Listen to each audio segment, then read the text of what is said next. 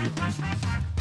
大家好，我是丽芳，这里是王立芳的亲子观点。每个亲子教养的决策都是个人观点所形塑的。你的个人观点、你的思维模式、你的教养模式决定了一切。王立芳的亲子观点在许多的收听平台都可以听得到。你有任何的疑问想要跟我们联系，可以加入我们的粉丝专业或加入王立芳的亲子观点 LINE 社群，跟社群里面的父母一起聊天、一起互动哦。那我们今天来聊一件事情哦。如果你带孩子出国，你的背后目的是什么？那其实我觉得很多人常常在讲亲子存款这一件事情哦。那亲这存款到底是什么？就是它到底是什么？很多的人是以为说亲子存款跟真正的存款是一样的，就是我在他身上花的钱哦。这个是其实我们老一辈的人常常有的一个概念哦。所以我妈常在骂我的时候是，我当初养你，然后还帮你付学费，然后你学校的时候，我一个月还给你多少零用钱。他的逻辑就是他在讲这一句话的背后思维是：成为你的母亲，他就是给你吃、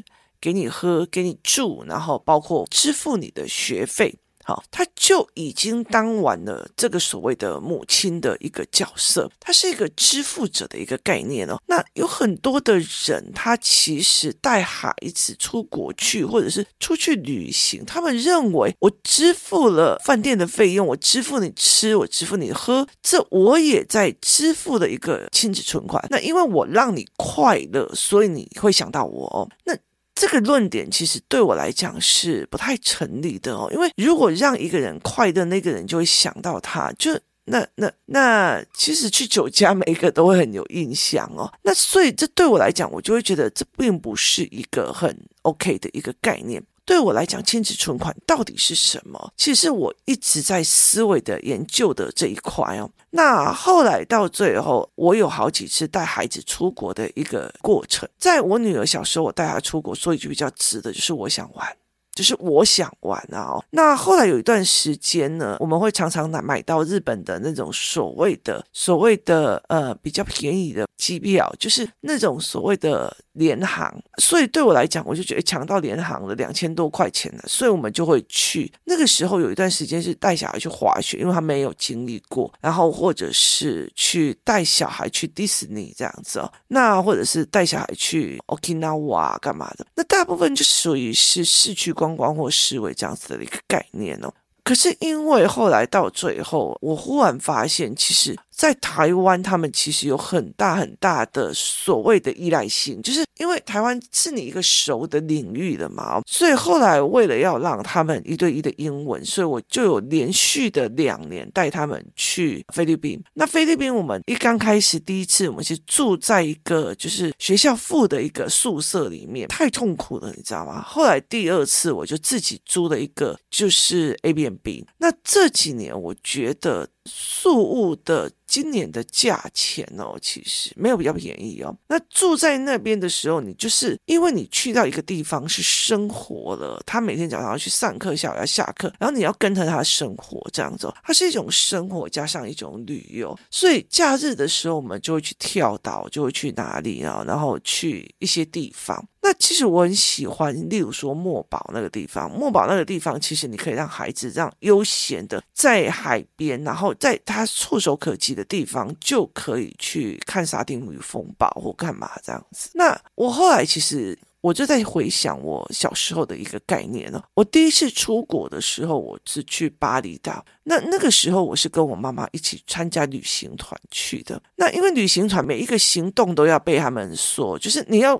配合大家上车下车去哪个地方这样，那那个时候对我来讲文化冲击是有的，因为巴厘岛它毕竟很异乡。那后来呢，我记得印象最深刻是我要帮我那个时候的一个男朋友买皮衣哦。你在在巴厘岛那个地方哦，天气那么热，没有人在买那个小羔羊皮的皮衣，可是因为它很便宜哦，所以我那时候就想说我要买。那那个时候我忘记的是多少钱，但是但是。呃，对他来讲，它是一笔很大的钱，就是对当地的人来讲，算一笔很大的钱。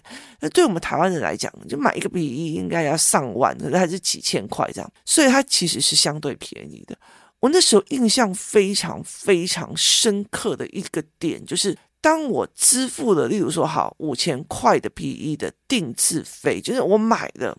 的当下之后哦，你知道那一个就在制作羊皮外套的那一个人，他手上扬着钱，然后非常快乐的在手上挥舞着，然后冲进马路里面，跳到对面专门给欧美人士吃吃喝喝的酒吧里面开始花钱。我那个当下有点吓到，为什么？因为他已经颠覆了我所有的，就是从小到大的认知，探究经历来存起来再冲上。但是你后来再想想，一个人他永远都在那边看着对面的人，两个人在喝酒呢，然后 pop，他在这一边在等生意的时候，那种。那种委屈哦，所以他其实马上想要弥补自己。那个时候，导游就跟我讲说，他们那边的人不太存钱哦，所以他们就是及时行乐的概念哦。其实泰国人也是这个样子哦，所以对他们来讲，他们是及时行乐的概念哦。那个时候，我就会了解一件事情：原来所有的东西并不是以我的认知为出发，每一个人都有不同的认知。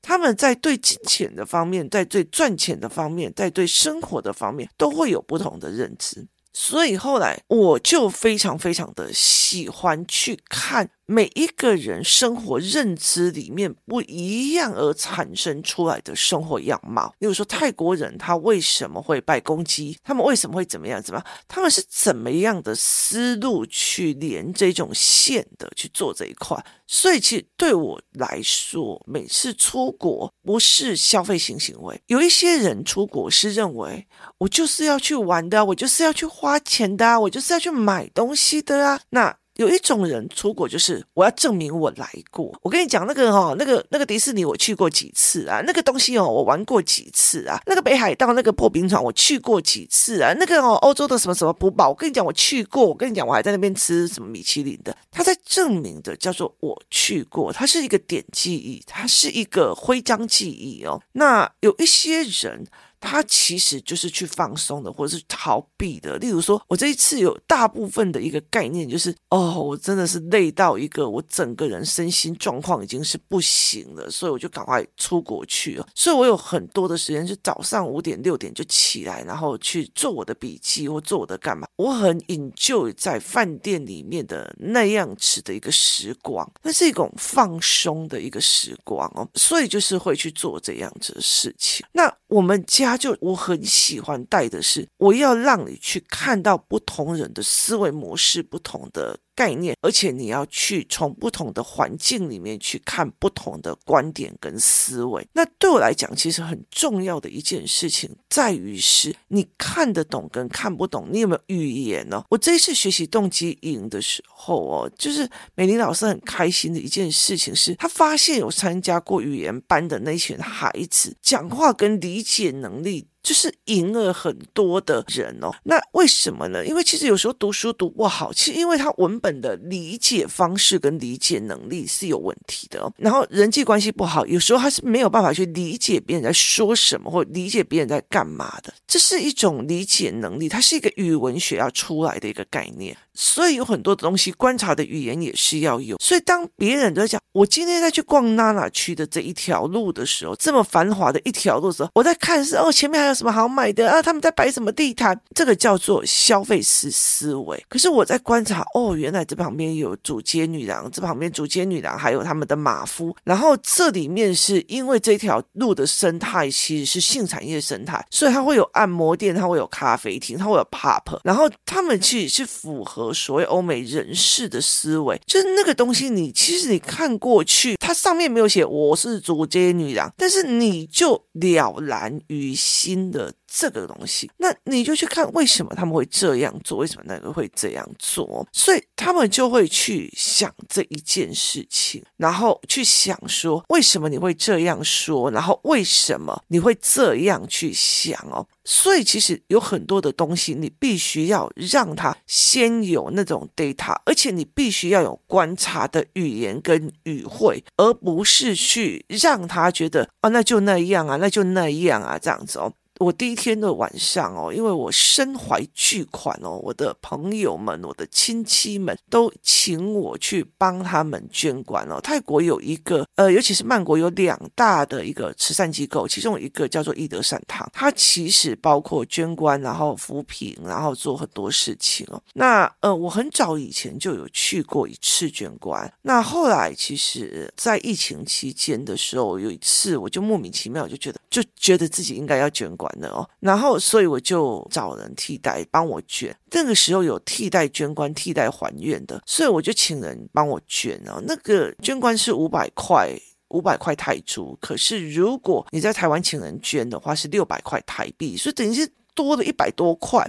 那你如果捐一百罐，你就差很多，你知道吗？那就差一万块这样子。那我就在半夜里面过去，它是二十四小时的。等我一离开的时候，我的那个就是友伴又跟我讲说，你知道吗？他看着你，然后就跟旁边的人讲说，你捐了好几十万这样子。我真的。替我同学们捐了蛮多不少的钱，那这个时候其实孩子们就去看为什么是这样子做，为什么要这样捐棺，我要怎么去跟神明讲？那外面为什么摆了很多的摊子哦？你知道外面摆的很多的摊子，第一个叫做彩券摊，就有些人拜了以后其实是希望自己发财的，所以是彩券摊。那我儿子就看到了外面有很多很多的，就是鸟笼，那他就问我妈妈。他们那些鸟笼是要干嘛？我说他是在给你放生做功德的。那他就跟我讲说：“妈妈，他们把鸟抓过来卖给别人放生，那为什么不要不抓就好了呢？这个东西他们为什么要去做一个毁功德的事情，然后让你去做功德？”那你在他的话语里面，你就会了解一件事情是，他理解了这中间的运作，他观察加上去思考，而产生了一种疑问。例如说，他会去问为什么？泰国的很多的庙前面都会有拜公鸡，然后呢，我那个时候我就说，哦，那你可以去查查看哦。那后来有一次他们在大皇宫里面，那个导游就在讲，他就藏了好几天的，他去问，结果他就讲了那个那个一个王子，然后被缅甸还是高棉把他抓去之后，然后那个对方的王子就跟他讲说，你如果斗鸡赢我，我就把你的城池还给你。然后那个泰国的。王子就跟他讲：“我这可是可以换一座池的鸡呢。”那后来他真的就是斗鸡斗赢了，然后他也如约把整个城池还给他。所以后来泰国人都在拜啊。那这个导游的说法是这样。另外一个导游，他后来又到另外一天，他又去问了另外一个导游，那个导游就跟他讲说：“哦，那个就是因为他们喜欢斗鸡赌博啊。”就类似这样去回复他啊，所以他他就可以开始去观察这个人的思维。然后他后来就跟我讲说嘛，后面那个导游应该是常常在爆叫哦，因为他所有东西都牵扯到赌博啊、变明白啊这些事情身上去哦，所以我就觉得非常非常的有趣哦，就是你带他的去观察，还是看一个思维哦。那有一天呢，因为我们在行前的时候有几个小孩，他知道什么叫做祭拜哪些东西。有一天，其实我在家度假，就是没有买。什么东西？然后就有一天，我就在某一家商店里面买的蛮多，就是我女儿的衣服，她就是买洋装干嘛这样。当我去付钱的时候哦，我就发现了一件事情哦，那我就点给他们这几个小孩看，他们就看到是说这一个商店的，就是。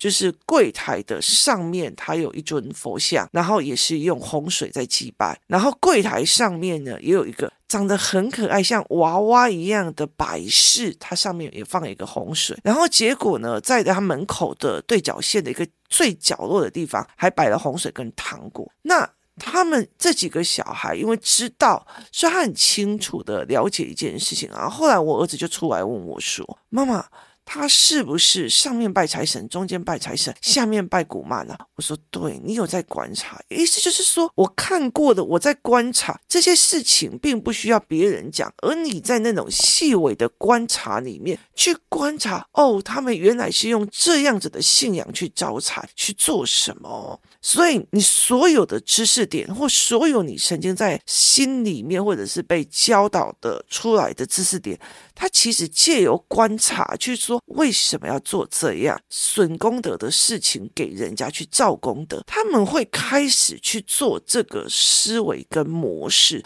所以我经常会跟他讲说，你到底要的出国是什么？那如果你今天要的出国是让孩子开心哦，那你得到的你要的又是哪一件事情哦？例如说，你今天会不会是妈妈？我跟你讲那个怎样怎样，然后他转头过来，妈妈一个塞明这样子哦，所以就那个那个火会灭的。那个火会灭的哦，所以我那天就在跟他们那群孩子在讲说，你们哦以后不要再跟丽芳姨出来了。其实这次出去非常非常的有趣哦，为什么？因为我很忙，然后所以我完全没有管这件事情。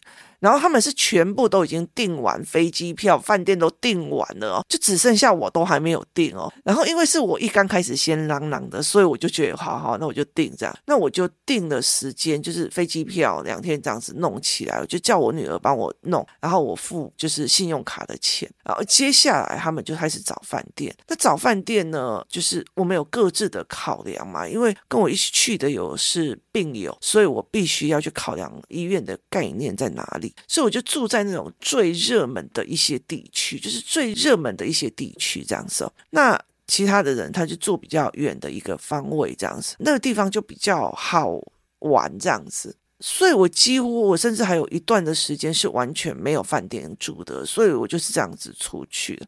可是我去到那边以后，他们就会来找我，然后我们就到处去玩嘛。我就跟他讲，你们不要去跟我们，那方也会带你们去看主街女郎在哪里，去看 Papa 的阿哥哥 boy and 阿哥哥哥哦，就是他其实这要打开你完完全全在台湾看不到的面向跟思维，他必须要。打破你的认知跟怎么样？可是有些人就觉得哦，我要体验他所有的，例如说体验他所有的东西。可是问题在于是你体验的过程是不是像坐牢，或者是像吃苦耐劳？我们有好几次就是他们要坐嘟嘟车，嘟嘟车很可怕，它其实只有三个人的座位，它塞六个人，那我全部挤在上面疯狂的大笑，因为太好笑了，你知道吗？就是就他们就会讲，为什么坐一般的车子，计程车必须要绑安全带，坐嘟嘟车没有绑安全带，坐一般的车子还有人数的限制，但是坐嘟嘟车随时会甩出去，既没有安全带，又没有人数限制，所以他们其实在思考这个逻辑跟问题点。那包括我们去，像跟我去，我就看到说，哦，你看这里有哪些人哦？就是为什么会在房子面前放镜子？为什么这栋大楼里面有那个摆饰？为什么每一栋大楼前面有一个佛龛？为什么这样？就是你每一个都可以去跟他谈。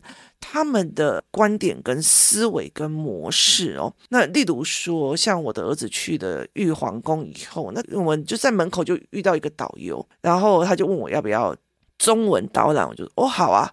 然后就进去之后，他就开始一样一样介绍嘛，包括介绍的是说，呃，他们有一种鸟叫大鹏金翅鸟，它是专门吃鬼的。所以其实后来我我儿子大部分就可以看得到，就哪边有放大鹏金翅鸟这样子的一个动物，就是一个神兽，然后在建筑物上在什么样上，那他就会问我说，为什么这个建筑物上面要放？那我就说，那你要去看对角线。他是不是有什么冲克哦？所以对我来讲是非常有趣的。他们甚至会跟我讲说：“妈妈，这些东西我觉得看起来像风水学，可是事实上它蛮有很多的科学逻辑。”我说：“对，其实风水或者是面向什么东西都很有呃科学逻辑，可是你要看你用什么的角度去切。”所以他并不会觉得哦，那迷信啊、乱拜啊什么有的都没有。所以它其实是一种思维的模式哦。例如说，我们去贵河上面的死亡铁路，那走过去之后回来，那边有一个大大的山洞，就是凿了一个山洞，里面有一尊大佛，然后我们就去里面拜。那我女儿就问我说：“为什么要在这偏远的地方、这么危险的地方有一尊佛这样子？”我就说：“因为那个时候哦，就是日本军跟缅甸军他们在这边。”就是打仗跟建铁路的时候，死掉了非常非常多的人哦，因为那是一个非常危险的一个建设。然后我说他是死掉非常非常多人哦。对泰国人来讲说，每一个人都有灵魂，每一个物品都有灵魂，每一个动物都有灵魂。基于这件事情，他们想要安慰灵魂，就会觉得在附近弄一个佛祖，然后让愿意听经的、愿意干嘛的就来，然后可以让他们安抚亡灵的心情，然后去往生善道这样子。所以对他们来讲，他们就会觉得哦，原来他们的思维模式是这个样子，就是思考的一个路线跟一个模式。所以对所有的灵魂都摆次了，我对你的尊重是这样子的思维。所以当他们知道了之后，他们就会开始在这，为什么这个地方会摆这个？为什么不要？那背后的思维是什么？所以他们会过来跟我讲说：“哎。”妈，你这件事情你是怎么思考的？为什么你会做这样的决策？我在学习营的时候哦，有一个呃，有一个活动带领讲说，有一个爸爸妈妈在跟他讲说，我的孩子每次就嗯好嗯啊啊，反正什么东西都不会问。到最后他说，一个礼拜的营队回去之后，有一天他就是他开车载着他，呃，他就不知道跟他他小孩讲了什么，他小孩就忽然问了一句。为什么你会这样思考？为什么你会这样选择？你是怎么思考的？他说他等了这一句话，等了好几十年了。可是他其实，在学习动机引，并不是我叫你说读书多重要，读书干嘛？而是我去引导你去思考读书这件事情，为什么你爸爸妈妈在乎，人在乎？为什么你不在乎？你你哪些思维点是不太一样的？所以其实是一个思考逻辑的一个训练哦。学习动机也并不代表我要怎么逼你。那很多的小孩就是比较小的，他没有办法理解；可是比较大的一点，他们就会开始对谈说。这个论点是那个思考的角度要切进去，就是有利的、有害的要切进去，那个东西要有利、有害切进去。所以，其实在这整个过程里面，他们会去告诉我说：“哎，在旅行的过程会跟我说，我说妈，泰国人怎么思考的？他为什么要这样做？妈妈，他们怎么思考的？为什么他们要拜这个神？他们是怎么思考的？然后可以去做出这样子的东西。”这叫做我进去了一个国家的环境里面，我去思考这个国家形成这种文化跟这种氛围里面后面的思考脉络，这才是一个非常重要的一件事情哦。所以我常常会跟他们在聊这件事情，例如说他们会觉得哦，这个怎么这样啊？然后我就说 OK。那你站在这个泰国人的思维角度去看，如果怎样怎样怎样怎样，然后把他的环境讲讲完以后，我说，那你会不会跟他做同样的抉择？他想想是说，哎，立方体我会耶，就是。站在那个角度去看，你是不是做同样的选择？这跟我们在读历史是一样的。如果站在那个历史人物的同样环境、同样条件、同样的压力之下，同样干嘛？其实很多的人，大部分也会跟他做同样的思考与选择。这也就是说，所谓的为什么在国外的戏剧课或者是国外的课程里面，他会要求孩子的戏剧课里，包括你在呃莎士比亚的剧里面，你要去考古。那个时候的盔甲你要穿到身上，那个时候重量的刀子你要爬到身上，不是像我们换了一个塑胶刀，随便一个东西就可以。他要你去感受在那个重量里面所做出来的挥舞动作，有没有办法像轻功一样这样咻咻咻咻咻？那是一个思维模式。所以在那个环境底下，在那个条件范围里面，你会引导小孩去想说。那你会不会做出同样的选择？所以，其实旅行对我们来讲，每一个人都可以有他自己的旅行。你也可以去去 shopping 啊，你也可以去从头到尾都一直买啊，你也去可以去做很多很多的概念啊。可是问题在于是你要的是什么？这是一个非常重要的哦。那你如果真的只是希望小孩开心哦，拜托好吗？就就言怒哦。就要真的非常的嗨森开心，然后让孩子知道什么叫做孩子，而不是永远都一个苦瓜脸，走到哪里都是一个苦瓜脸，那没有意思的。你只是我曾经去过这个地方，你想要给孩子的什么，你就要去变成那样的人，或者找到那样的伴，这是一个非常重要的思维逻辑。那有没有想过，到底带孩子旅行要的是什么？今天谢谢大家收听，我们明天见。